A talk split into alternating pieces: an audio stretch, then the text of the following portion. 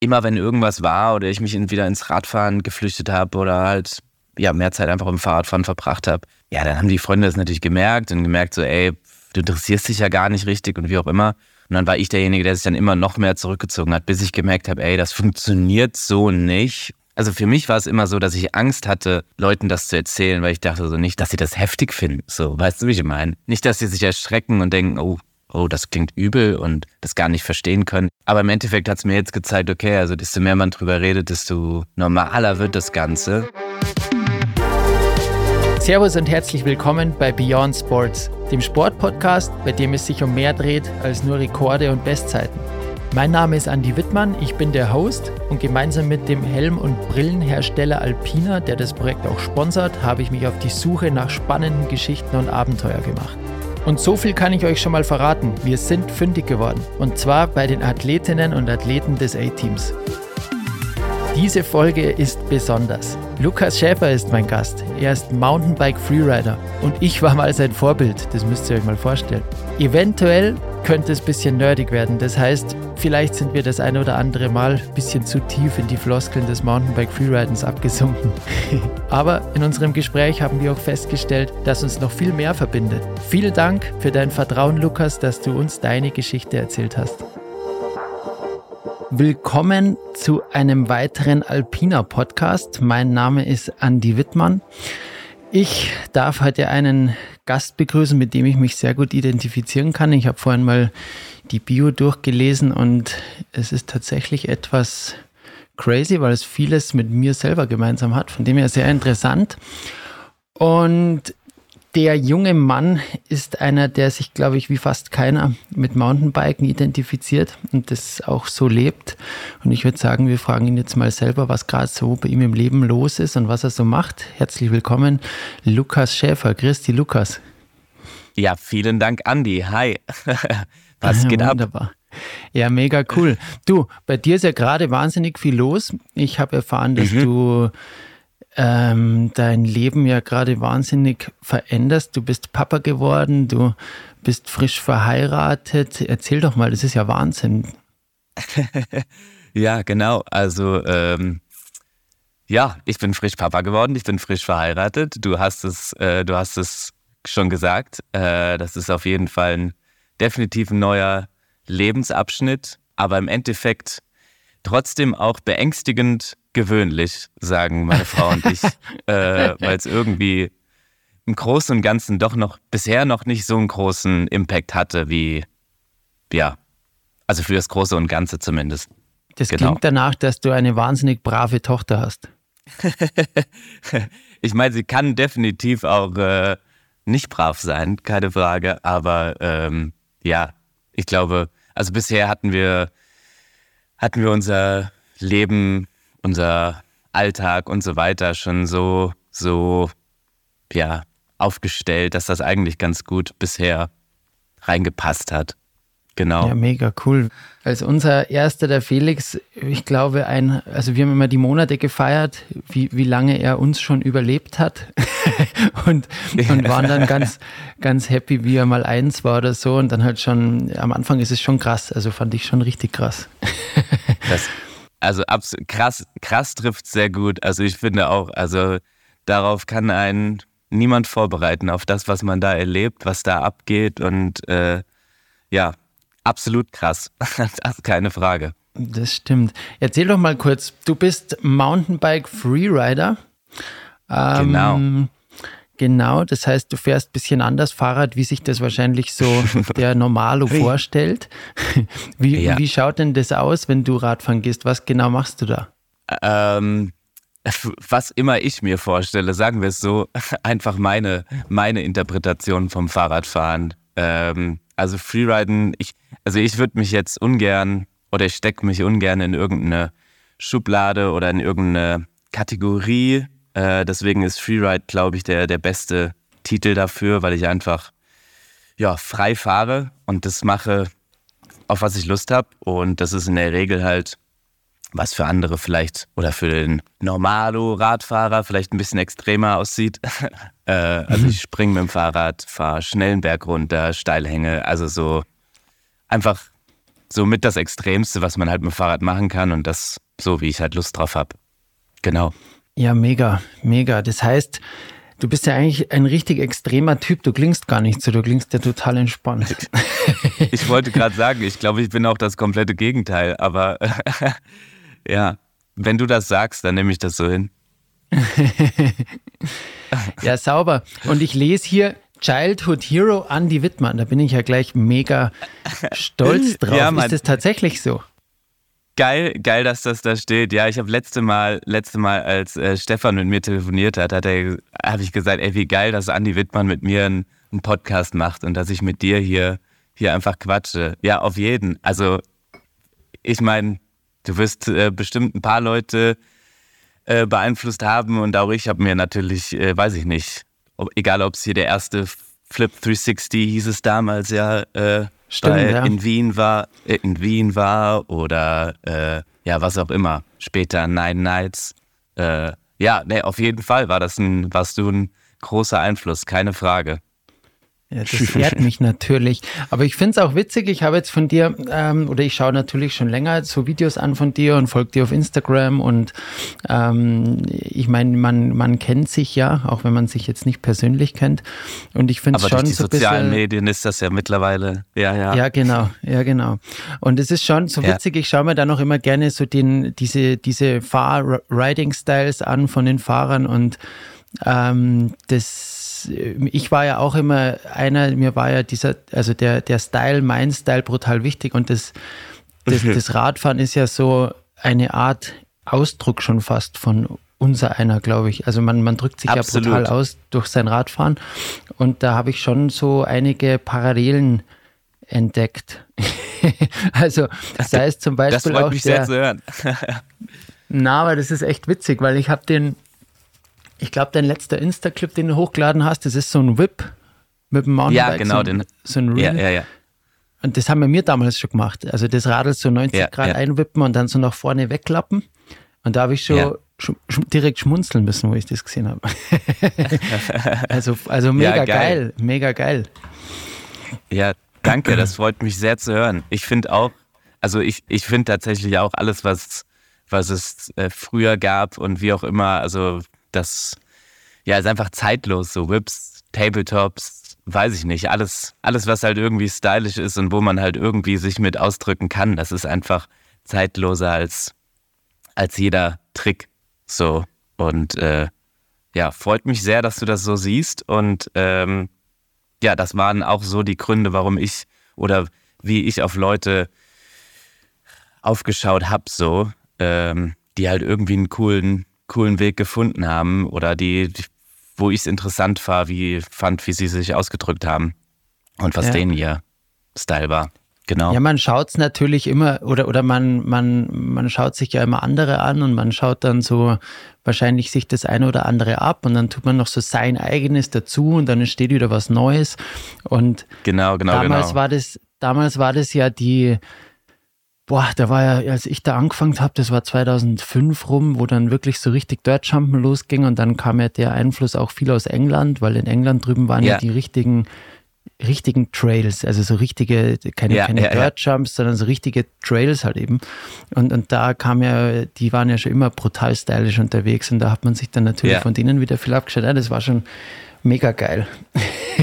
das, das ist cool zu hören, zu hören, wo du so deine Inspiration her hast und oder hattest. Und äh, ja, witzig. Also, willst, also bei dir war so hauptsächlich dann die Trail-Szene, die dann kam aus England. Dein. Die hatte definitiv einen Haupt großen Einfluss. Da gab es ja diese, ja, ja, ja. ich weiß nicht, ob dir die Videos noch was sagen, Sprung. Ja, Sprung, ja, ja. Ich, genau, ich hatte fünf und so. Sprung 3 hatte ich, hatte ich noch auf VHS hier. Das war so eine grüne Kassette, weiß ich noch, mit einem Dirtjumper. Ach, das, aber wer war das? Das weiß ich nicht mehr. Ich hätte jetzt, ja, wie auch immer, auf jeden Fall war das so ein, so ein, wenn man das heute nochmal sehen würde, so ein, so ein sketchy gebauter, halb vertrockneter Hügel. Das war aber nicht in England, meine das ich. Waren, damals waren das noch die geilsten Sprünge. ja, genau, genau, genau, genau. Äh, ja, ähm, nee, hatte ich auch. Hatte ich als VHS. Das war kurz vor den New World Disorder Film, aber das war für mich damals auch schon auch schon. Ja, das, äh, das war ja. halt, das war halt, das waren irgendwie so mega stylische Videos. Das, die waren nicht unbedingt so krass, aber die hatten irgendwie so einen Soul. Die waren irgendwie total gemütlich. ja, und mega. Einfach schon Ja. geil. War schon eine geile Zeit. Absolut. Ja, es ist für mich ähnlich. Ich versuche auch irgendwie, ja, mein, meine Inspiration von, von so Sachen, oder beziehungsweise mich, mich inspiriert sowas halt einfach. Also Sachen, die ja zeitlos sind und so mich von damals an schon gefesselt haben. Ich meine, ähm, ja, ich mache das halt jetzt auch schon super lange und ich bin genauso aufgewachsen mit so Filmen, wie du sagst. Wie gesagt, ich hatte Sprung. Ich glaube, das ist Sprung 3, mit diese, diese grüne Kassette. Die hatte ich hier dann die ersten, die ersten drei New World Disorder Teile, die, als wir die in VHS hier im Haus hatten, habe ich damals rauf und runter geschaut, so. und äh, ja, das ist ja auch schon mittlerweile so lang her. Und äh, ja, irgendwie ist das bis heute, ist das bis heute noch mein, ja, meine größte Inspiration gewesen. So alles. Ja, definitiv. Das ist, glaube ich, alles noch in dem Style drin, wie man halt jetzt so Rad fährt oder wie man halt jetzt noch so sein Bike Ja, in der ja, Luft ja, bewegt und wie man es spürt und so. Das ist schon cool, wie, es, wie einen das halt prägt, aber das ist ja auch total schön. Ja, das, deswegen gucke ich super gerne auf die BMX-Szene mittlerweile. Da habe ich früher gar nicht mit, da habe ich gar nicht so viel Bezug zu gehabt, weil wie gesagt, so New World Disorder und Co., das war so für mich das Nonplusultra und Wade Simmons vor allem zum Beispiel auch. Also Wade Ja, Simmons, das war super geil, Geil, sowas richtig zu gucken. geil. Ja, ja, ja. Und vor allem der war auch so stylisch einfach. Und äh, ja, Super T, Tyler Klaassen, keine Ahnung, sowas wie Kanadier da drüben, keine Ahnung. Ähm, Ja. aber viel später habe ich dann irgendwann gemerkt, so als, als Mountainbike dann, also Dirt, Dirt Jump war für mich früher da noch gar nicht so ein großes Ding. Das kam viel später, so ich glaube ab, ja, wie du eben gesagt hast, als so die Welle hier kam, da, war, da warst du dann dabei, da war der Amir dabei und Ja, genau. so. Ja, ja, genau. Und dann, äh, dann kam ich erst auch irgendwie auf den, auf den Trichter mit Dirt Jump so ein bisschen. Ähm, aber viel später habe ich dann, habe ich dann die BMX-Szene so gesehen und gemerkt, okay, krass, die ist ja, also ich meine, da kommt es ja irgendwie so ein bisschen her und das ist irgendwie, die ist ja so, so viele Jahre uns schon voraus. Und wenn ich da sehe, wie Leute es schaffen oder wie Leute halt seit, weiß ich nicht wie vielen Jahren, so zum Beispiel Mike Aitken, ähm, dem sein Style, wenn ich mir den auf Trails angucke, der ist seit ja, seit Jahren einfach zeitlos so, ne? Also das Ja, anzugucken ist einfach immer noch das, also wenn man sich da eine alte Kassette anguckt, das ist das Faszinierendste überhaupt. Ähm, obwohl es halt so, so lange her ist schon. Ja, genau. Ja, mega geil. Aber das ist schon witzig. Ich habe auch immer die ähm, Daniel Durst, das war ja so mein, Ah, mhm. mein Vorbild für diesen Cork 720 damals. Ja, der der ja. macht die ja so mega geil. Und so schaut Ja. man sich dann halt immer die, ja, ich mache es ja mittlerweile nicht mehr, aber die, ich weiß es noch damals, dann studierst du diese Videos ein und schaust es immer wieder Ja. an und, und dann stoppst es wieder und wo schaut der jetzt hin und was macht der jetzt, dass das so ist. ist ja mega. Ja, ja. Ja, krass. Voll- krass voll auch einfach, geil. also ja, mega geil, wenn du auch so durch sowas irgendwie halt den, den Sport weiterbringen kannst. Wie du gerade gesagt hast, du hast das im BMX gesehen bei Daniel Diaz da und ja, machst es dann einfach auf dem Mountainbike. Das ist ja wohl, also wie, wie gesagt, für mich war das auch ein, ein prägender Moment oder ich glaube, viele Leute haben dich so im Kopf, wie du da den, den Cork 720 da gemacht hast, so, weil Ja, das Ja. war schon ein Highlight. ja, ich glaube, Atze Etzold war ja, glaube ich, danach derjenige, der das bei 26 Tricks gemacht hat, glaube ich. Ne? Also ich meine so, Ja, der Ja. hat den, der hat den halt immer sehr Backflip-lastig gedreht. Das war für mich Ja, dann damals ja, immer so noch ein Unterschied. Da habe ich gesagt, ja, Mei, der macht halt einen Backflip 360, aber ich mag einen ja, 7 ja. springen. Das wahrscheinlich, hat wahrscheinlich zwar keiner kapiert, was jetzt da der Unterschied ist, aber mir war das immer ganz absolut, wichtig. doch, doch, doch. Also, äh, ja, ich finde, vor allem in der Entwicklung von dem Trick sieht man das ja. Also wie der ausgefeilt wurde und in welche Richtung das da eher ging. Und äh, ja, genau, genau, sau, sau cool auf jeden Fall, dass du da ja zu der Zeit so drauf geachtet hast. Ja. Und heute Also- ist der, heute ist der Sima in beide Richtungen und mit Kombos und das ist ja alles Wahnsinn, was da heute passiert. Krass, oder? Das ist krank, wenn man sich das überlegt. So und wie, wie schnell auch in was für einem, was für einer kurzen Zeit sich das so entwickelt hat. Das stimmt, also die Progression ja. ist brutal. Wenn du zickst, dass mir damals ja. um 2007 waren das da die ersten Geschichten und 2010 war es dann schon ein bisschen größer. Dann war mal die Nissan Qashqai Challenge, diese, diese Qashqai mhm. Tour. Da bin ja, ich mit dem Army geil. einiges gefahren und war mit dem Army immer wieder unterwegs. Ach, das war ja. schon witzig, was wir da alles erlebt haben. Brutalst. Das glaube ich. Währenddessen, währenddessen bin ich hier einfach nur in den heimischen Wäldern gefahren und habe mir genau sowas genau sowas angeguckt. Weiß ich noch. Nissan, Nissan Qashqai Challenge hatte ich noch so ein, so ein Poster aus der Freeride. ähm, ja, Geil. da war, da war dein Gesicht, Amirs war da auch drauf, waren so kleine, kleine Interviews waren da so drin und das Poster an sich war, glaube ich, Paul Stimmt, das Bass. war so eine Doppelseite oder sowas war das. Ja, genau, genau, genau, genau. Mit genau. den einzelnen Events und dann die Gesichter mit irgendwelchen Interviews, witzig. Genau, genau, genau. Geil. Ja, und jetzt wohnst ja. du in Boppard gerade. Jetzt wohne ich gerade in Boppard, genau. Genau, genau. Und da wohnt doch der Amir eh auch, oder? Ist der noch in Boppard? Richtig, richtig, der ist noch in Boppard, tatsächlich. Er ja, ist lässig. hier ein paar, paar Straßen weiter.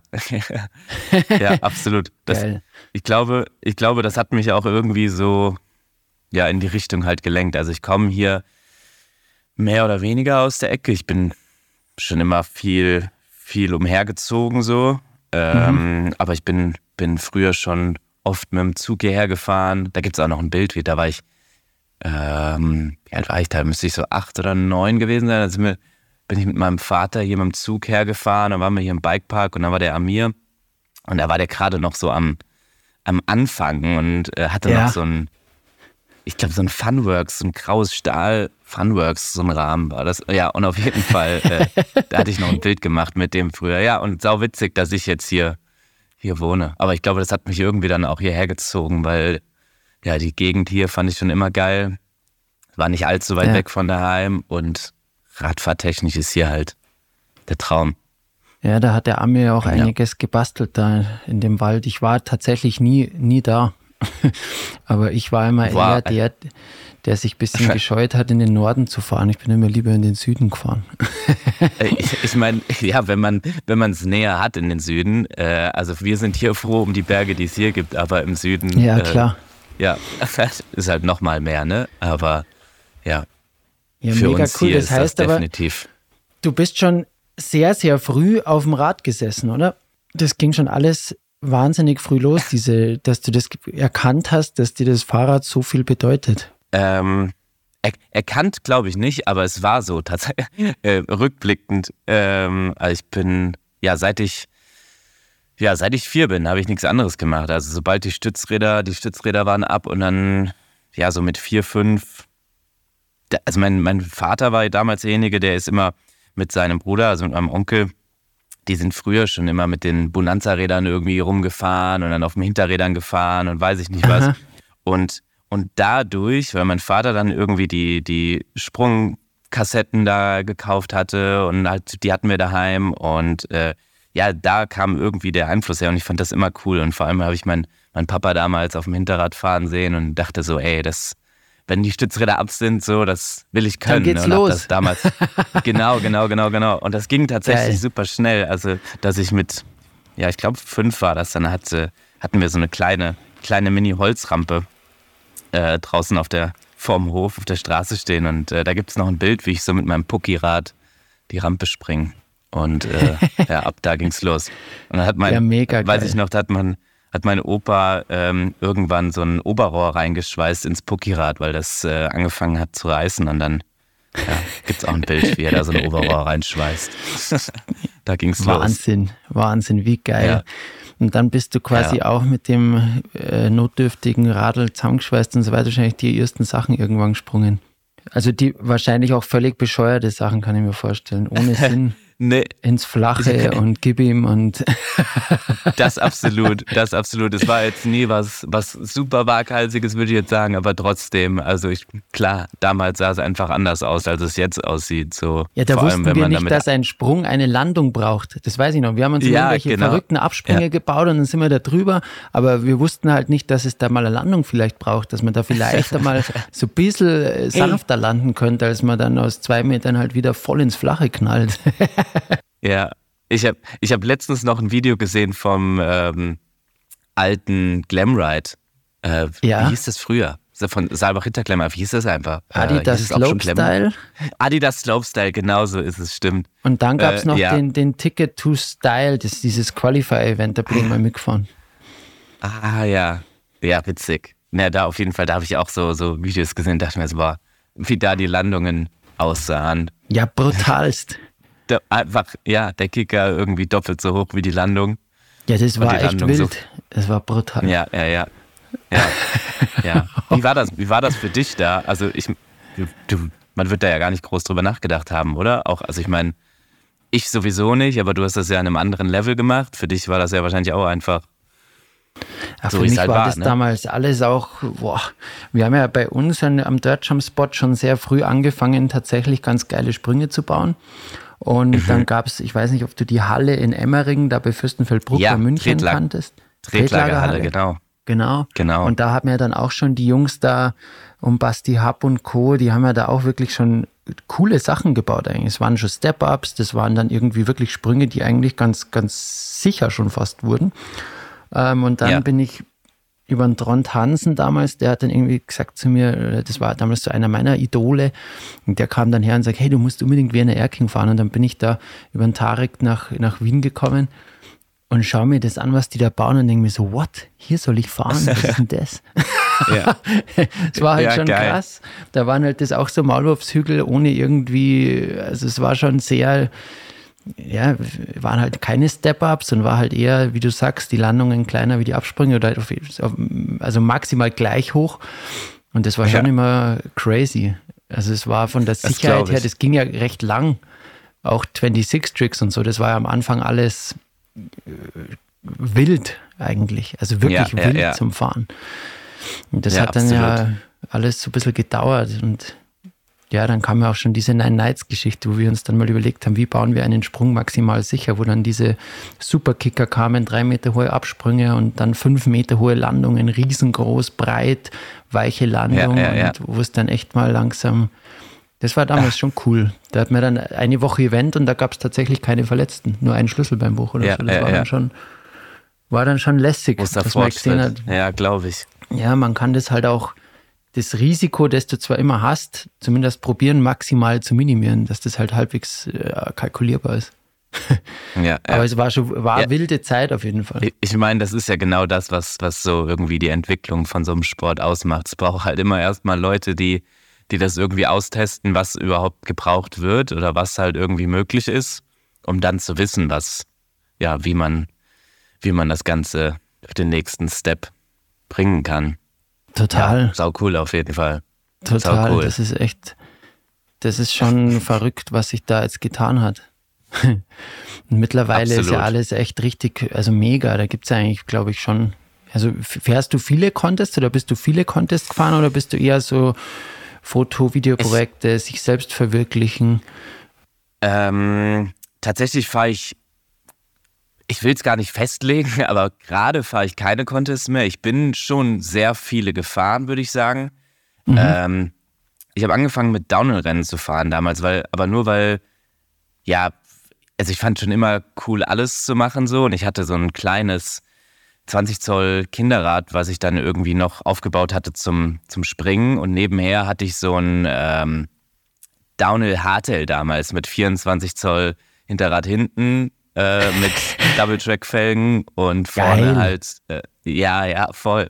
Und da hatte ich auch noch diese Maxis High Roller drauf mit orangenem Streifen und so. Das war schon ein cooles Rad auf jeden Fall. Ja, So, das ja. war mein, mein Downhill Hardtail.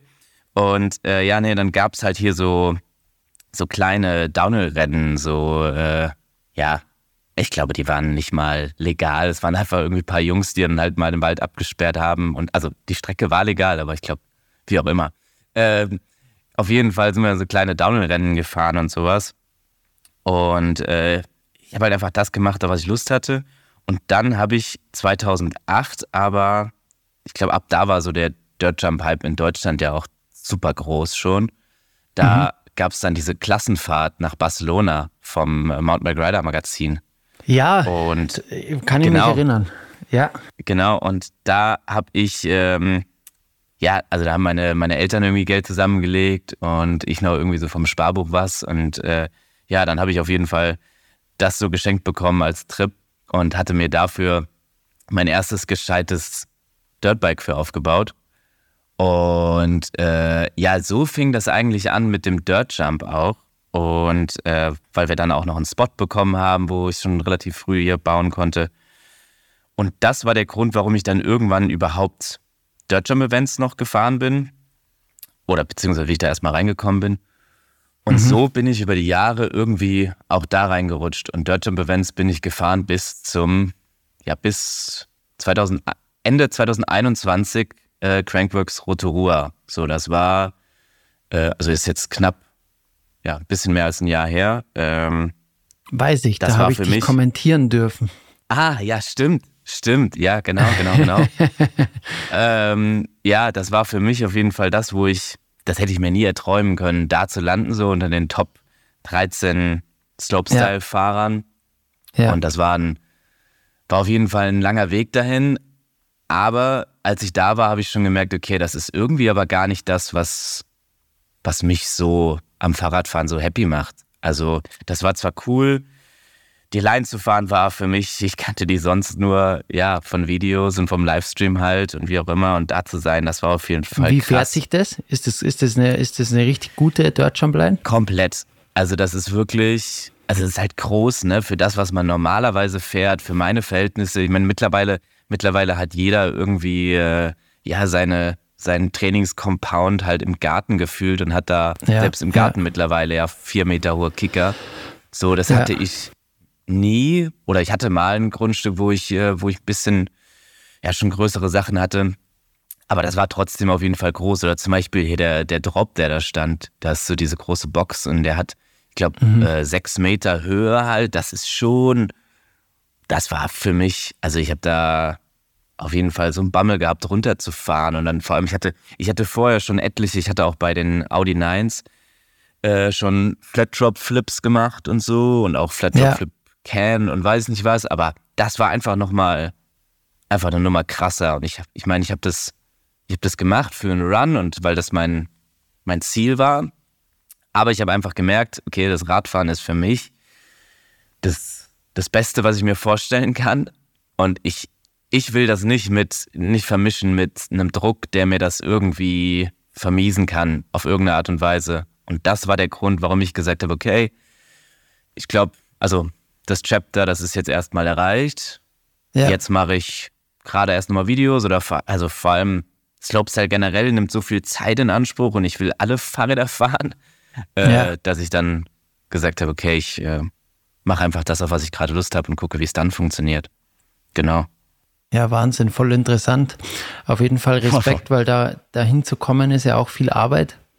Und Absolut, wie du sagst, ja. das frisst halt wahnsinnig viel Zeit, dass man auch dieses Niveau und dieses Level fährt und die Tricks so ja intus hat. Also ich kenne es ja selber voll. noch brutal. Also ich, ich weiß genau, was du meinst. Und wenn man eben äh, im Contest-Bereich so weit rauffahren will, dann muss man, glaube ich, halt auch den Fahrstil wieder anpassen und dann leidet halt genau dieses Absolut. verspielte, stylische, sich damit identifizieren. Ich meine, das hast du schon noch, aber du musst halt auch die Spielregeln vom Contestfahren befolgen und das ist halt einfach, glaube ich, nach wie vor hartes Training und die Tricks machen, die dich nach vorne bringen, weil sonst geht's halt leider nicht. Absolut. Ich hatte, das ist genau der Punkt. Also wir hatten, wir, als wir da ankamen, da hatten wir mussten wir zwei Wochen in Quarantäne, weil das war ja mitten in ja. Corona. Und äh, so, ähm, das war auf jeden Fall auch die, die krasseste mentale Probe so. Zwei Wochen halt einfach nur sich mit nichts außer seiner Angst da zu beschäftigen davor. Ja, brutal, so. das glaube ich. Äh, aber äh, da habe ich auch trotzdem halt die ganze Zeit mir gesagt, okay, also das Wichtigste,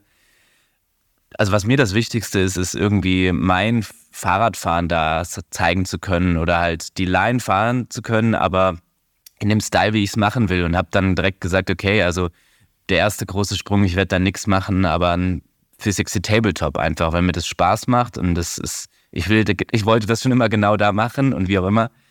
Aber ja, man wird dann halt schon relativ schnell so äh, zu, ja, in die Realität zurückgeholt und merkt so, okay, man muss da halt aber jetzt dann schon noch ein bisschen abliefern, wenn man das jetzt nochmal machen will, weißt du? Und so ein richtig, richtig. Tabletop ist zwar cool, aber im Endeffekt Punkte gibt halt was anderes so. Und dann ist halt die Frage, dass man abwägt zwischen das machen, was man, was einen ausmacht, oder halt irgendwie zu, einen Weg zu finden, was Punkte gibt und einen ausmacht. Weißt du, wie ich meine? Und äh, ja, das ist halt schwer. Und ich war aber, ich habe auf jeden Fall gemerkt, okay, also das, was mich, glaube ich, ausmacht, ist eher, eher sein Ding zu machen, anstatt sich irgendwie da anzupassen.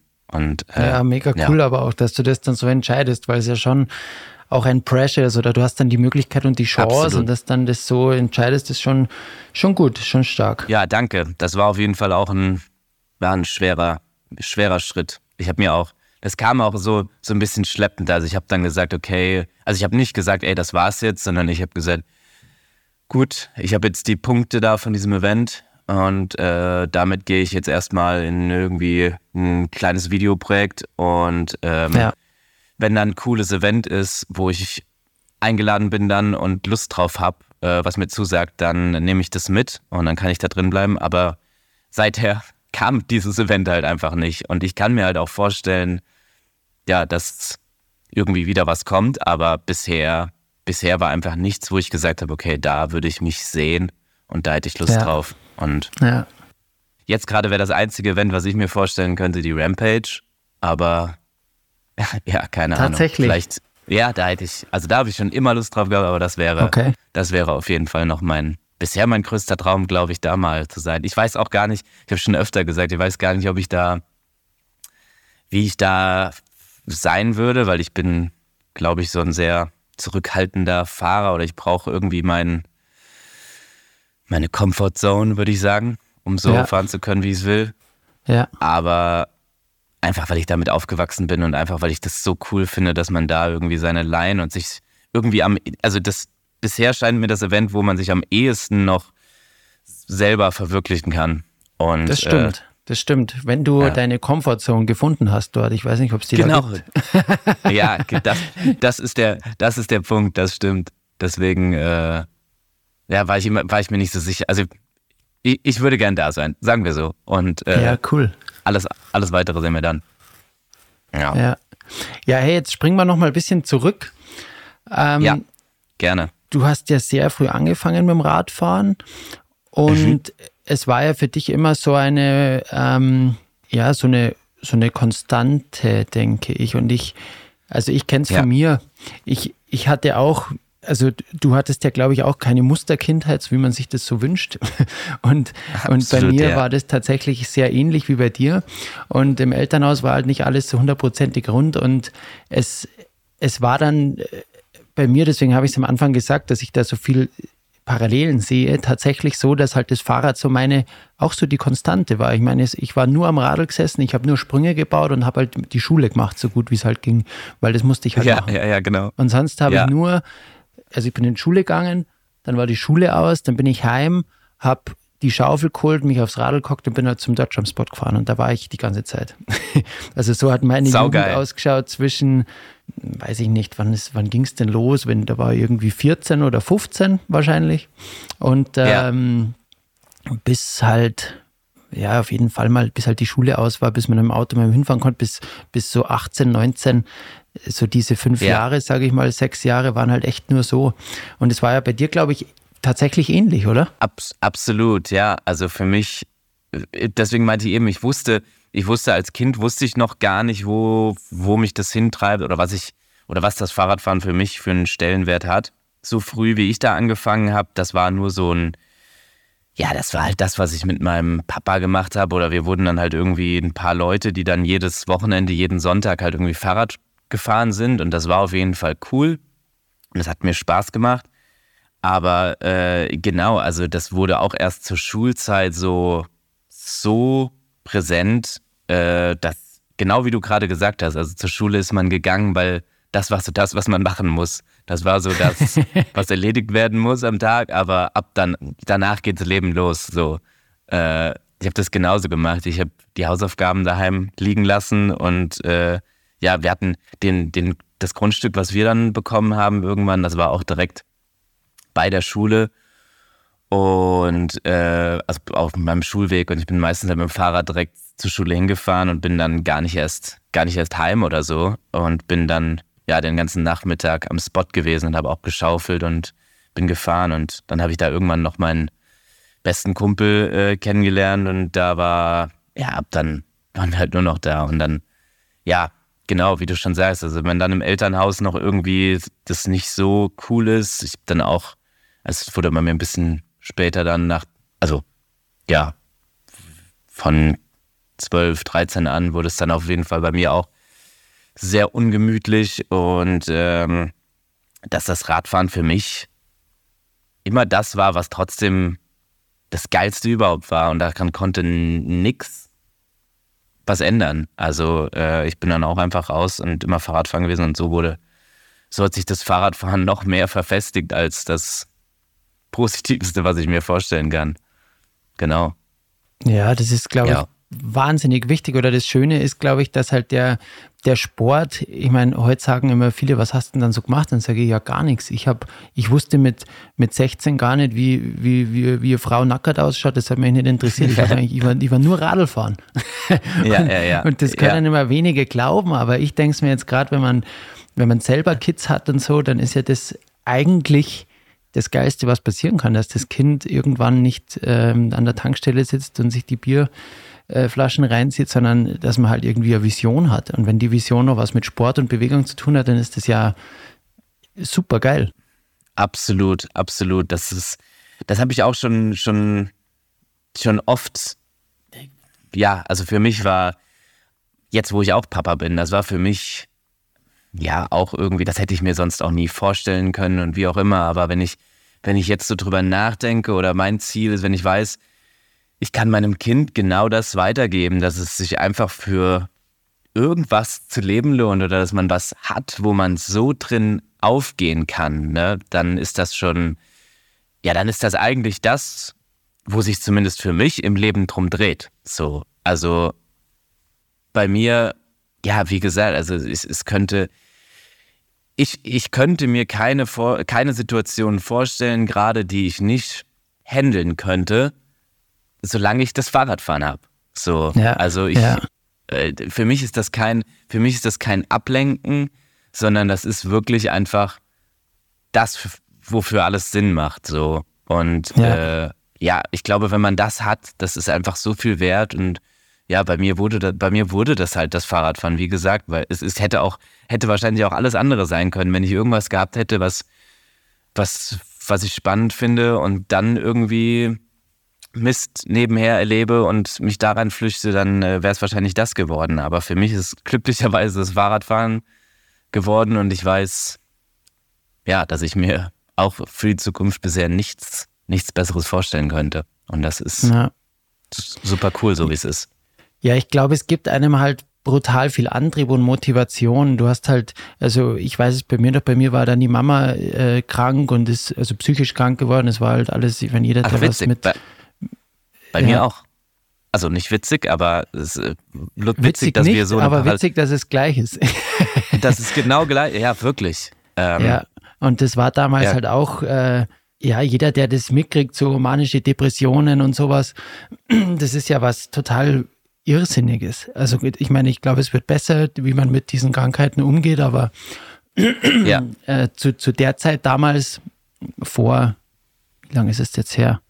Jetzt bin ich 35, das ist 20 Jahre her, ähm, da war ja das noch viel mehr mhm. Tabuthema sowas, noch. Als, als es jetzt ist, glaube ich.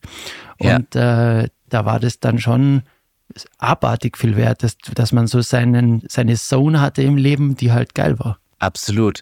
Krass, was, also jetzt macht das noch mehr Sinn mit der Parallele, die du gesagt hast am Anfang. Also das ist ja beängstigend, wie ähnlich das ist. Ja, bei mir war das ist echt krass.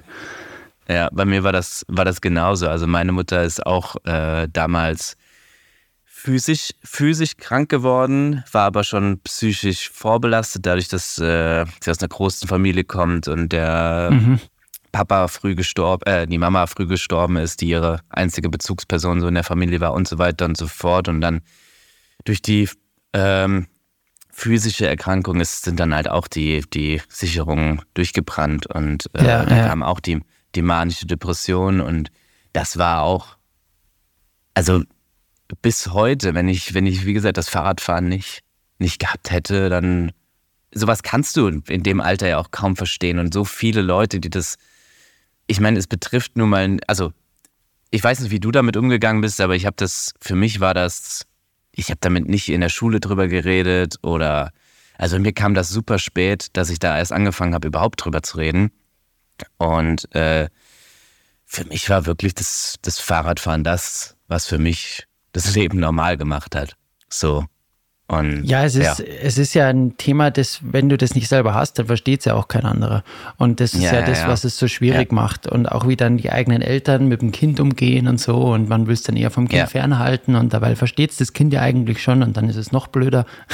und das sind ja alles so, so, so Sachen, die dann echt das, ja, ist einfach schade, dass es so sowas gibt. Aber die Leute können ja auch nichts dafür. Das ist ja dann das Nächste. Und äh, Absolut, das könnte. Aber es könnte jedem passieren.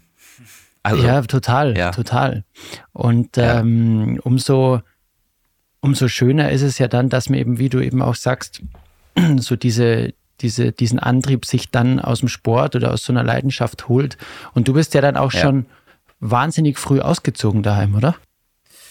Genau, also die, die Situation da, also ich musste es einfach, weil es äh, die Situation so nicht daheim zugelassen hätte, da irgendwie ein, eine safe Zone zu haben. So. Ja, ja. Ähm, und generell durch die, durch die psychische Erkrankung ist das Familienleben da sehr, sehr schnell stark kaputt gegangen, so dass ja. ich, ich wusste, dass ich das Negative irgendwie ja ein bisschen versuchen muss abzugrenzen.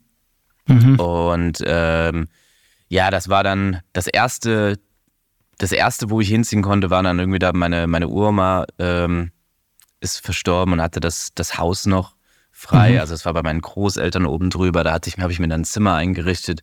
Zu der Zeit bin ich auch noch zu, ja, bin ich noch in die Realschule gegangen. Da war ich ja knapp Ende 15, Anfang 16 irgendwie so. Mhm, mhm, so und ähm, hätte ich auch in der Schule irgendwie nicht, nicht drüber reden können. Ja. Ähm, ja, weil wie du schon sagst, ne, so es ist, man redet mit anderen, andere erzählen von, von ihren Problemen oder wie auch immer und dann denkt man sich immer so, oh, okay, also vielleicht sollte ich jetzt nicht mit dem kommen, was mich beschäftigt, ja. Äh, weil das klingt nicht, als wenn das jemand verstehen kann. Ja, ja. Ähm, ja, genau und äh, ja, also ab dann, ab dann wurde es nur noch, nur noch vertiefter in das, was, was, was mir wichtig ist so im Leben. Und äh, ja, genau. Ja, das ist schon krass. Also ich glaube ja, dass, also sowas ist in der Kindheit brutal kacke. Und es ist keinem ja. zu wünschen und es ist total schlimm, auch das mitzukriegen. Aber ich bin mir trotzdem am Ende sicher, dass es für diejenigen, die das erleben, am Ende, wenn man es meistern kann, schon auch wahnsinnig viel bringt. Also ich will jetzt nicht sagen, dass wir jetzt irgendwie bessere Menschen Absolut. sind, aber, aber wir sind mit Sicherheit, also man nimmt halt sehr viel mit ins Leben und alleine, dass du dann diese, diese Power hast zu sagen, mit, mit 15 ähm, oder das selbst erkennst ja. und sagst, hey, ich, ich, muss hier weg, das tut mir nicht gut, ja, ich brauche ja, einen Plan B, das ist ja schon wahnsinnig reif für 15. Das ist ja schon krass. Hey, dann kennst du mein 15-jähriges Ich nicht. Ja, nee, aber es, es gab ja. nee, es gab ja, ja, also für mich gab es halt in dem Moment einfach keine, keine andere Lösung. Aber äh, sehe ich, sehe ich ha genauso. Also ich habe das auch schon, schon oft gesagt, dass ich dachte, okay, also ich meine, im, im Leben kommt es irgendwie darauf ja auch an, dass du halt irgendwie Erfahrungen sammelst und desto, ich glaube, als Kind fällt es dir noch einfacher, wenn du es noch nicht über einen langen Zeitraum gewohnt bist, also nicht anders gewohnt bist, äh, mit gewissen Situationen und Erfahrungen umzugehen. Also ich glaube, ja. desto früher du so einen Impact hast und irgendwie weißt, damit umzugehen, dann kannst du es auch umso, umso länger, also oder umso öfter oder wie auch immer oder umso einfacher. Wie gesagt, für mich ist das genau das Gleiche. Also wenn ich, ich wüsste jetzt nicht, was mich so aus der Bahn umhauen könnte, also so aus der Bahn hauen könnte, was, äh, was nicht das Fahrradfahren irgendwie trotzdem noch oben stehen lässt. So. Ja, ja. Und oder generell irgendwas. Also selbst, selbst unabhängig vom Fahrradfahren. Also ich wüsste, selbst wenn ich nicht Fahrrad fahre, dann wüsste ich, okay, ich, ich könnte mir was anderes suchen, was mich vielleicht im besten Fall genauso fesselt irgendwann. Und ähm, ja, ich glaube, das ist, das ist schon wichtig. Ähm, aber definitiv. Ja, das ist witzig von dir zu hören, der ja nochmal ein paar Jahre länger damit so irgendwie zu tun hat. Und äh, ja, genau. Wie ist das für dich so äh, mittlerweile? Also hat sich irgendwas in den letzten Jahren, vor allem seit du Papa bist und wie auch immer, geändert äh, bezüglich der Ansichtsweise oder? Also ich hatte ja damals das, das Glück, dass mein, dass mein Dad halt immer da war und der war auch, meines zwar ein riesen Sturschädel, wenn man es so sagen darf, aber der, dem, dem, der, den hat es jetzt nicht noch irgendwie mit reingezogen oder so, sondern der war dann zumindest so mhm. gut er konnte ähm, da. Und äh, ja. das, was sich definitiv verändert hat, was aber jetzt bei uns total positiv ist, ähm, seitdem wir also ich habe noch zwei Brüder und seitdem der mittlere und ich, der kleine, der, der große hat keine Kids, aber wir haben eben jetzt Kinder, jeder zwei Stück. Ähm, und die, die Enkelkinder quasi von meinen Eltern, die haben jetzt halt wahnsinnig viel positiv beeinflusst. Also meiner Mama geht es ja, mittlerweile ja. tatsächlich auch wieder viel besser. Meine Eltern sind zwar getrennt, aber äh, das ist das Beste, was passieren konnte. Jeder hat so sein Leben und meine Mama lebt ein wahnsinnig geiles Leben, weil sie, glaube ich, diese ganze Krankheit genutzt hat, im Endeffekt auch, wenn es eine sehr schwierige Zeit war, um sich da auch persönlich zu heilen, will ich schon fast sagen. Also der cool. geht es einfach viel besser mittlerweile. Und ja. das ist eigentlich sehr schön zu sehen, dass das alles ähm, auch durch den Nachwuchs von uns jetzt wieder ähm, sich dann sehr positiv geformt und die Familie auch irgendwie wieder zusammenbringt auf ein neues. Weil Sau halt. Also das ist so der, der, der Zustand bei uns und das ist natürlich mega geil. Also ist super. Ja, ja, ja. Das klingt, das klingt auf jeden Fall gut. Ja, nee, keine Frage.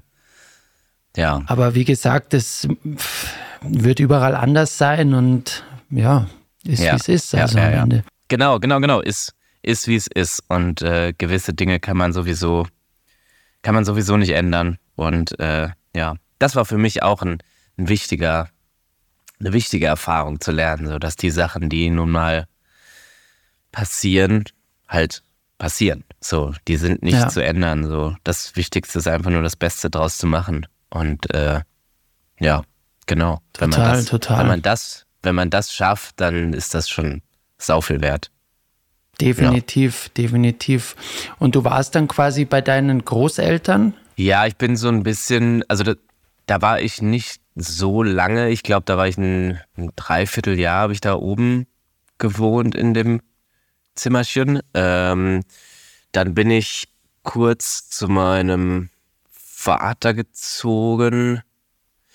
In, in der Zeit ist das sehr, sehr verschwommen alles. Ich bin zwischen meinen Eltern hin und her gezogen, die dann aber auch zwischen, zwischen Klinikaufenthalten, also beide zwischen psychiatrischen Klinikaufenthalten äh, hin und her sind. Und ähm, da war ich die meiste Zeit dann alleine in der Wohnung, in der jeder von denen war. Äh, und dann bin ich aber zur Ausbildung, bin ich dann in eine eigene Wohnung ein bisschen weiter weggezogen. Genau. Ah, okay, ähm, sauber. Mhm. Ja, und das war, das war auf jeden Fall ein sehr guter Schritt. Das war, das war einfacher, das dann nicht mehr dauerhaft daheim zu haben und ja. ja. ja, aber klar, du musstest ja dann auch irgendwie schauen, wie du, wie du für dich sorgst, oder? Ich meine, du musstest dann dein eigenes ja, ja, Geld verdienen und so weiter und so weiter. Das ist ja genau, genau, genau, genau. Wahnsinn, ne? Äh, genau, das, also das hat dann, für mich war Arbeiten früh schon dann auch ein Thema. Also, wie gesagt, dann war halt die Ausbildung, da habe ich direkt im, im, Fahrradladen die Ausbildung angefangen. Da mhm. hat man dann nebenher noch so eine kleine, kleine Unterstützung zum Glück vom Staat bekommen, wenn man halt in der Ausbildung, also Ausbildungsbeihilfe und wie auch immer. Und äh, dann konnte ich mir halt auch so eine, so eine günstige Wohnung, so eine Einliegerwohnung leisten. Mein Chef hat da auch noch irgendwie Kontakt gehabt und konnte da irgendwie halt was, günstig klären. Das war ganz, war ganz cool auf jeden Fall. Genau. Ja. Und äh, ja. ja. krasse Zeit auf jeden Fall. Also da musst du auch dann selber irgendwie probieren, dass du nicht selber abrutscht und damit. Mhm. Boah, das Absolut. ist ja schon also, äh, Riesen-Challenge. Gerade, gerade, das, gerade deswegen umso, umso dankbarer bin ich um mein Fahrrad. So, ja. Äh, naja, also, ja, genau, das hätte, hätte definitiv alles anders kommen können. Aber ist es nicht. Ja, das glaube ich schon. Wenn du da selber nicht sowas hast, wie das, wie so ein, ich meine, damals war es halt ein noch Hobby und aber ja, so ein ja, intensives Hobby, das dich dann motiviert und so den Sinn weiterhin, das ist schon brutal geil, dass das sowas, so ein, dass das Radl kann, gell? ja, richtig, richtig, absolut. Ja. Ja, ist geil. Richtig cool. Also Voll. cool, dass, es, dass das so funktioniert und dass man das ah, eben dann nee, so meistern kann. Ja.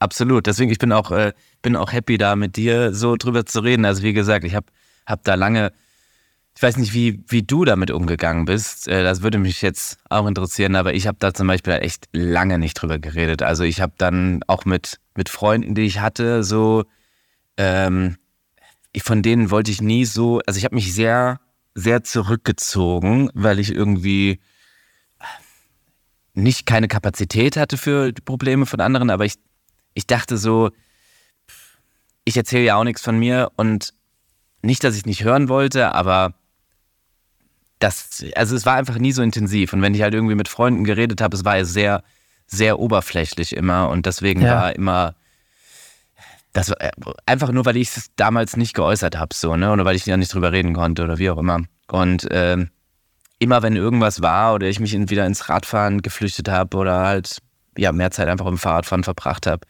ähm, ja, dann haben die Freunde das natürlich gemerkt und gemerkt so, ey, ja, du bist, du interessierst dich ja gar nicht richtig und wie auch immer. Und dann war ich derjenige, der sich dann immer noch mehr zurückgezogen hat, bis ich gemerkt habe, ey, das, das funktioniert so nicht. Oder beziehungsweise ich glaube, es ist vollkommen okay, so über alles zu reden, selbst wenn, selbst wenn man also für mich war es immer so, dass ich Angst hatte, Leuten das zu erzählen, weil ich dachte so nicht, dass sie nicht, dass sie das heftig finden. So, weißt du, wie ich meine? Ja, ja, nicht, dass ja, sie dann ja. denken, nicht, dass sie sich erschrecken und denken, oh, oh, das klingt übel und das gar nicht verstehen können. Ich meine, ja, aber im Endeffekt hat es mir jetzt gezeigt, okay, also desto, desto mehr man drüber redet, desto, desto normaler wird das Ganze. Und das ist ja, ja immer so, wenn man, wenn man die Probleme von anderen hört, dann scheinen seine eigenen ja immer klein. Und das ist, ja, habe ich auch gemerkt, dass, also ja, wenn du mir, wenn du mir deine Story von gerade eben erzählst, so das ist dann, weißt du, dann immer so krass, ja, und man macht sich, man macht sich über seine Probleme Sorgen, so. Also ja, deswegen ist, glaube ich, immer reden, reden einfach. Ja, das Reden ist das aller, allerbeste. Ich fand es damals auch schwer, weil natürlich das Thema damals, also heute ist es hm, um einiges leichter drüber zu reden, weil es halt nicht mehr so, ich weiß nicht, damals war es, es war nicht verpönt, aber es war verpönter, als es jetzt heute noch ist, glaube ich. Das glaube ich. Das, also es ja, war halt ja. halt so eine, ja, das äh, gab es halt selten, weil eben noch keiner drüber geredet hat. Das gab es mit Sicherheit genauso viel wie heute, diese, ja, diese Krankheiten.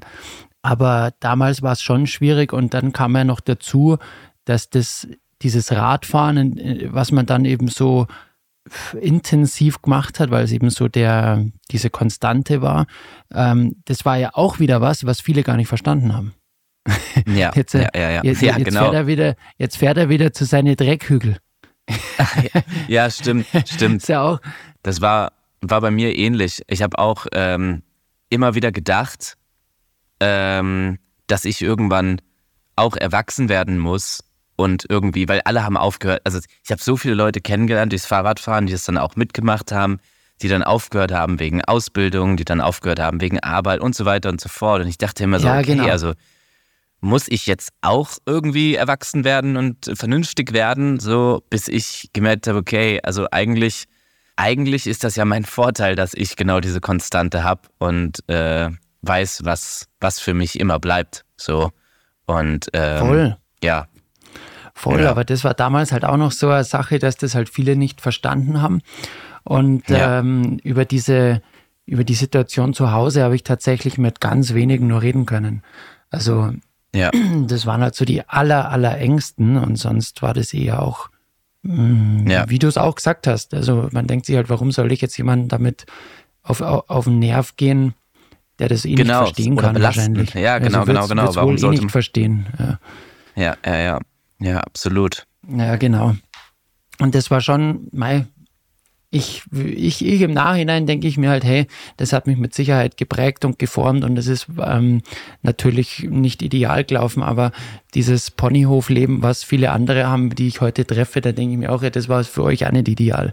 Weil ihr habt zwar Kindheit Absolut. gehabt, wie es im Bilderbuche steht, aber jetzt habt ihr ganz andere Probleme damit, weil ihr halt Absolut. teilweise vielleicht realitätfremd seid oder halt nicht realistisch seid. Und also es hat alles Vor- und Nachteile. Absolut. Ich glaube, ja, jeder, jeder hat seinen, seinen Ballast selber mitzuschleppen und jeder hat was anderes. Aber äh, genau wie du gerade sagst, also wenn wir das, wenn wir das jetzt so nicht miterlebt hätten, dann hätte, würde uns vielleicht ganz andere Sachen aus, aus der Bahn werfen. So.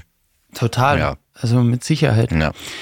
Mit Ja. Sicherheit. Und, und auch heute, wenn man dann mit Leuten redet, die man jetzt zum Beispiel auch durch die Kinder lernt, man wieder ganz viele neue Menschen kennen, die man sonst nie kennengelernt hat. Dann, wenn Ja. sie mal in den Kindergarten gehen und, und so weiter. Und, und wenn man mit solchen Leuten mal ein bisschen mehr redet, ist Wahnsinn, wie viele dann sagen, ja, das ist ja witzig, das war bei mir genauso. Also es gibt schon viele, Ja, die, ja, die ja, auch sowas ich. erlebt haben.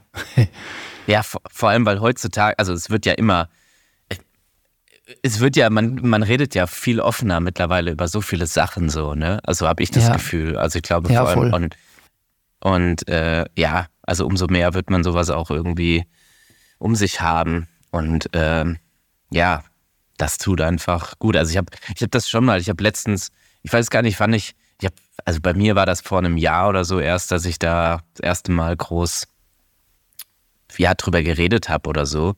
Und dann auch mal in einem Podcast, ähm, das ist erst frisch, dass ich einen Podcast das erste Mal drüber gesprochen habe, vor einem halben Jahr oder Okay, so. okay. Und direkt, direkt danach kam meine Vermieterin, die hat mir, hat mir eine äh, WhatsApp geschrieben einfach und meinte so, sie ist äh, Psychotherapeutin und wie auch immer und hat sich total für meine Geschichte interessiert und das war so cool und auch, also dadurch, dass man da so, so offen mit ist, was für coole Gespräche und Kontakte man dadurch knüpfen kann, das ist schon, schon cool eigentlich. Also, Ja, es hilft, glaube ich, am Schluss. Also es tut ja gut, wenn man Ja, sich ja, ja. dann da verstanden fühlt. Das ist schon super. ja, absolut. Definitiv. Absolut. Definitiv.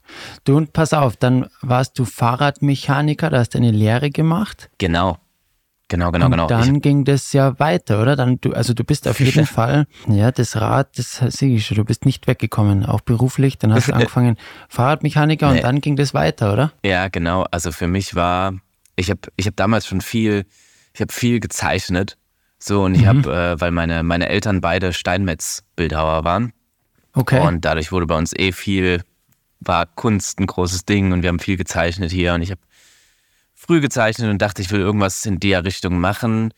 Ähm, Steinmetz hätte mein Papa mir aber gar nicht erlaubt, weil es denen ihre Körper auch so kaputt gemacht hat schon. mhm, Und da ist äh, noch Radfahren viel halt- besser. Das, also da, nee, das, das hätte der wahrscheinlich mit als einziges noch weniger unterstützt, muss Ja, man genau. dazu sagen. Das war bei mir Äh, auch so. Mein nee. Dad hat's immer, der, mein Dad war voll gegen das Radfahren. Ah, witzig, ja, geil. Ja, genau. Ne, sowas. Er war jetzt nicht unbedingt voll gegen, aber ich meine, so als Beruf, der hat das auch versucht, so ein bisschen, hat so gesagt, ja, nee, dann hast du ja gar kein, also Profi sein ist nicht gut, da hast du kein Hobby und bla Ja. und wie auch immer. Und so, so war das. Äh, ja, nee, und ich wollte, ich wollte, nee, ich wollte nicht, aber ich hatte dann überlegt, technischer Bauzeichner zu werden. Das weiß ich noch, da habe ich mich beworben. Einfach nur, weil ich glaube, Zeichnen halt mit im Berufsnamen drin war und ja, irgendwie das auch was Technisches hatte und so weiter und so fort. Na egal, aber auf jeden Fall habe ich auch früh halt schon im Fahrradladen nach der Schule, nachdem ich das erste Mal ein Praktikum hatte im Fahrradladen, habe ich dann angefangen halt zu jobben einmal die Woche, um halt ein bisschen Taschengeld zu haben und so. Und äh, Mhm. äh, habe dann im Fahrradladen schon gearbeitet. Und dann dachte ich, als ich schon die Stelle, ähm, also ich wurde dann eigentlich schon eingeladen für so einen, so einen, für so einen Vorstellungstag da, äh, dachte ich mir so, ach, weißt du was, ich glaube, ich bewerbe mich doch halt irgendwie im Fahrradladen und habe das so meinen Eltern gesagt damals. Und ja, keine Ahnung, war es halt, ja gut, also da war ich dann äh, schon relativ auf mich allein gestellt und dachte mir so, gut, komm, dann ich mache das einfach. Und ähm, ja, dann habe ich, da war ich da Probearbeiten und dachte mir direkt, ey, das ist cool eigentlich da. Mhm, und mhm. äh, ja, so hat sich das eigentlich äh, ergeben, dass ich dann halt die, die Ausbildung als Fahrradmechaniker gemacht habe, im kleinen Fahrradladen. Das war halt auch ein super kleiner Betrieb. Äh, ja. Das war total geil, weil ich mich da, da konnte ich total aufgehen, so, weil, ja, ich hatte da einen Ausbilder und meinen Chef und ähm, der Ausbilder ist irgendwann zum, zum Ende meiner Ausbildung sogar weggegangen und dann war ich alleine in der Werkstatt und ich konnte mir das halt komplett einteilen, wie ich was mache. Und das war auch so der Grund oder der erste Schritt, wie es überhaupt gehen konnte, dass ich es im Fahrradfahren ausbauen konnte. Das mhm. wollte ich, wollte, mhm. das wollte ich eigentlich gar nicht. Das war niemand, es war nie mein Plan, Profi zu werden. Ich fand das cool. Das andere davon dass die Sponsoren haben und wie auch immer und bla und halt irgendwie da große Medien sind, aber das war gar nicht mein, mein Ziel, sonst hätte ich das, glaube ich, auch schon viel früher irgendwie angehen können. Ja. Aber ich habe in dem Fahrradladen, ich glaube, insgesamt ja, fast acht Jahre jetzt gearbeitet. Also ich habe die Ausbildung gemacht, bin dann Werkstattleiter da geworden und habe dann einfach mir es eingeteilt, dass ich halt irgendwie paar Stunden mehr geackert habe in der Woche und dafür halt einen Tag mehr frei. Und dann hatte ich halt immer mhm, mhm, äh, drei Tage frei, vier Tage gearbeitet und das war total cool. Und dann bin ich halt so kleine Contests gefahren und hatte mal, da hat der Timo Pritzel mich damals mhm. mit dem ersten Sponsor irgendwie versorgt und äh, Ach cool. Ich halt irgendwie, ja, habe ich irgendwie Rahmen gehabt und Protektoren und weiß ich nicht was. Und, aber das ja. war halt trotzdem nicht, dass ich dachte, werd Profi. Aber irgendwann habe ich halt gemerkt, so, okay, ich will noch mehr Zeit auf dem Fahrrad verbringen halt. Und ja, ich muss ja. irgendwie einen Weg finden, wie ich noch mehr Fahrrad fahre. Und das war dann erst ja gar nicht so lange her halt, als ich dann, also ich habe immer weniger, also immer mehr schnell gearbeitet, also dass ich dann halt irgendwann nur noch, ähm, ja am Ende war ich nur noch zwei Tage die Woche arbeiten und war dann halt echt von morgens bis abends, äh, da hatte ich dann damals meine jetzige Frau dann auch kennengelernt und das war, die hatte auch Teilzeit gearbeitet und das war, ja, das war witzig, weil wir beide so ähnliches gemacht haben und dann halt irgendwie so dafür gehasselt haben, für, für danach leben zu können den Rest der Woche. Ja, und dann habe ich halt irgendwann so, musste ich aber irgendwann die Stunden so runterschrauben, dass ich so wenig Kohle verdient habe mit der Arbeit. Also dass halt gerade so die Fixkosten abgedeckt waren. Und ich dachte, okay, also ja. wenn ich es irgendwie hinkriege, dass ich mit Fahrradfahren ein paar Cent verdiene, dann, dann, dann lohnt sich das schon allein mehr, weil ja, ich von der Arbeit so oder so nicht mehr viel hatte. Ja. Und ja, ja, genau, so kam das. Ja, mega. Ja. Und dann bist du in den, in den Profibereich quasi so reingerutscht, Step by Step. Genau, genau, genau. Ich hatte dann damals schon, äh, ja, 2000, das war 2000, was war das damals? Echt gar nicht so lange her. 2017 2017 war ich dann das erste Mal hier bei den, bei den Audi Nines. Da, nee, mhm. da, da hieß es dann auch noch Nine Nights, genau.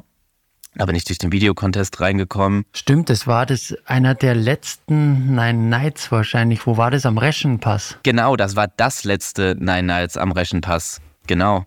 Und ja, ähm, ja. Das war das letzte, da das war das letzte Jahr, dass ich das noch gemacht habe. Stimmt, das war 2017. Du hast es 2017 noch gemacht sogar. Witzig. Ich dachte, da hatte ich, glaube ich, das war das zweite Jahr oder das erste Jahr am Reschen. Waren wir da das erste Mal am Reschen oder das zweite Mal? Das weiß ich jetzt gar nicht. Es war, es war auch das letzte Mal da am Reschenpass. Also es war. Dann war es genau. Es dann war es das zweite Mal am Reschenpass und das letzte Mal, dass ich das, den Streckenbau mitgemacht habe. Ja. Ah, okay. Okay, okay. Ähm, ich dachte, ich dachte, ich wusste, dass du das gemacht hast natürlich, aber ich dachte, äh, 2017 war nur noch so das Jahr, wo es das letzte Mal da war. Aber ist ja auch egal. Ähm, War auch so ungefähr. Hatte, also, ja, ja, und dann hat ja, sich sehr vieles verändert. Ja. Ja, und auf jeden Fall habe ich da dann Dadon Radon, Radon als ersten Sponsor, also die, mit denen war ich dann gerade irgendwie im Verhandeln für die Zukunft und da ja.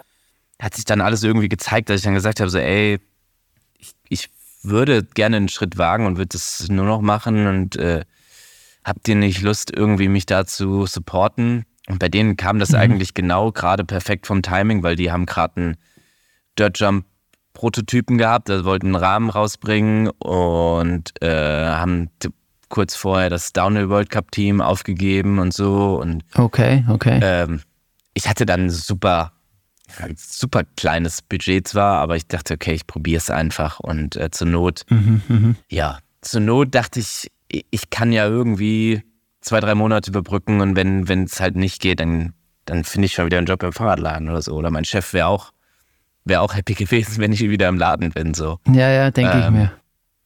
Und äh, genau. Und dann hat es aber ab dann funktioniert. Also ab dann habe ich gemerkt, okay, also wenn ich das mache, wenn ich das mache, was, was, was mir Spaß macht und da halt Energie reingebe, dann, äh, dann lohnt sich's auch. Ja, mega. Ja. Ja. Mega, mega cool. Und dann hast du noch dein eigenes Klamottenlabel gegründet, oder? Genau, ich, ich nenne es ich nenn's ungern Klamottenlabel, aber äh, ja, ich habe halt, also das kam auch eher durch, ähm, ja, durch, durch um, also das, ich hatte nie geplant, ein Label zu machen. Ich hatte damals so, so einen kleinen, also ich hatte nur einen kleinen Klamottensponsor, der war halt hier irgendwie aus dem, aus dem äh, Westerwald, ähm, der mich ein bisschen mit, mit Stuff halt versorgt hat und wie auch immer. Und ja. ich, ich, ich wollte irgendwie nie, oder bis heute will ich halt irgendwie nicht mich so groß, ja, verkaufen, wie es geht, ja, sondern ja, halt, also nur, nur, so, nur so viel, wie ich halt muss würde ich sagen, aber dafür halt mit denen, mit denen ich zusammenarbeite, halt irgendwie gut zusammenarbeiten. Naja, und mit dem dachte ich, okay, da ist halt kein Geld im Spiel, aber da habe ich halt ein bisschen Stuff und das ist alles gut so und wie auch immer. So, und dann habe ich aber irgendwann gemerkt, okay, also äh, ich sehe mich eh nicht mit mich irgendwie, also ich, ich trage halt nie Bike-Equipment so, ich habe immer schon, weiß ich nicht, beim Radfahren halt meine Jeans an und mein, mein T-Shirt ja. so und super Lifestyle so. Und dann ähm, habe ich halt zu, zu ihm damals, der mich unterstützt hat, der, der druckt halt selber. Äh, und ähm, habe ich gesagt, so, ey, keine Ahnung, kannst du nicht einfach mir ein, mir ein T-Shirt drucken so und einfach, das, dass ich was habe, was mir gefällt. Und ja. äh, habe dann so, so ein so ein Teddy, so ein Wasted Teddy, den ich damals schon tätowiert hatte, der irgendwie mich, mich widerspiegeln sollte, äh, mhm. hatte irgendwie den da so drauf gedruckt und hab gesagt, ja, also ich hatte Writing Rules war irgendwie so mein, da war so ein, so ein, so ein Spruch, den hatte ich schon ein paar Mal unter einer Caption im Post und wie auch immer und ich dachte nicht, dass ich daraus ein Label mal will, dachte aber, okay, das ist einfach ein, ein Slogan, so, das ist ein Spruch, der, keine Ahnung, der passt, den mache ich einfach da dazu.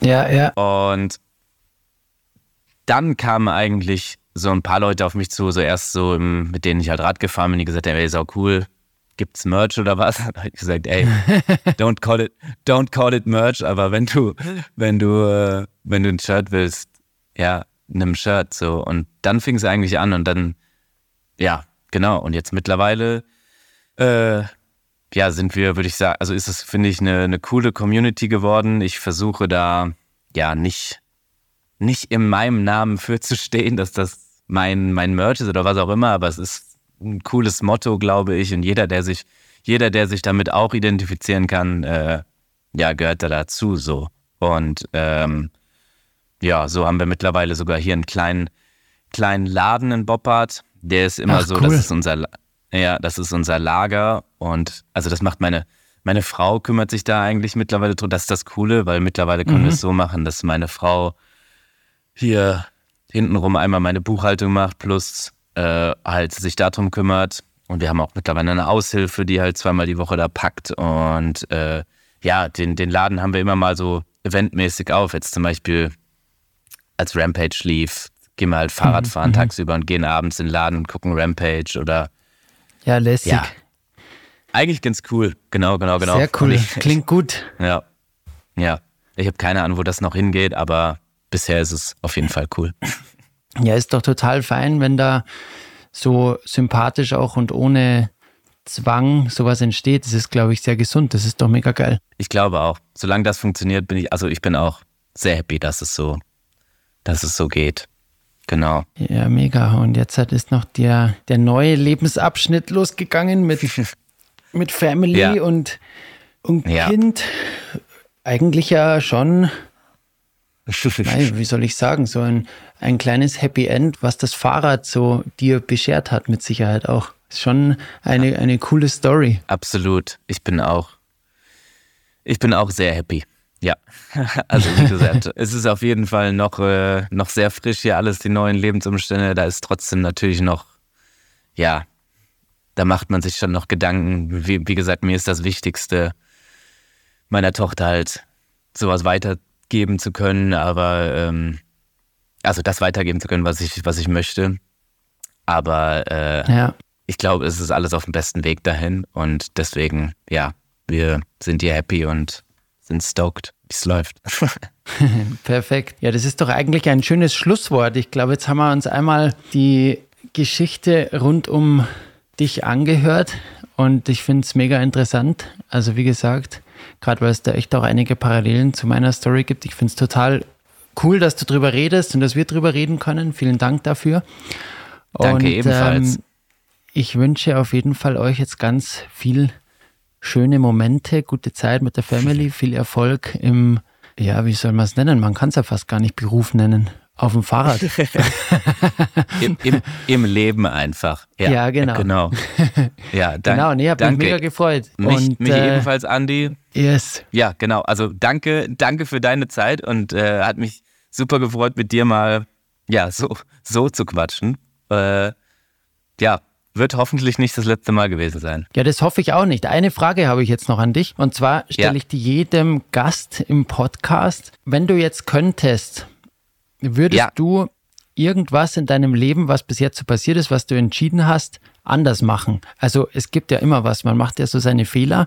Ähm, gibt es Fehler, wo du, oder gibt es was, wo du sagst, wenn du jetzt eines ändern müsstest, was würdest du ändern?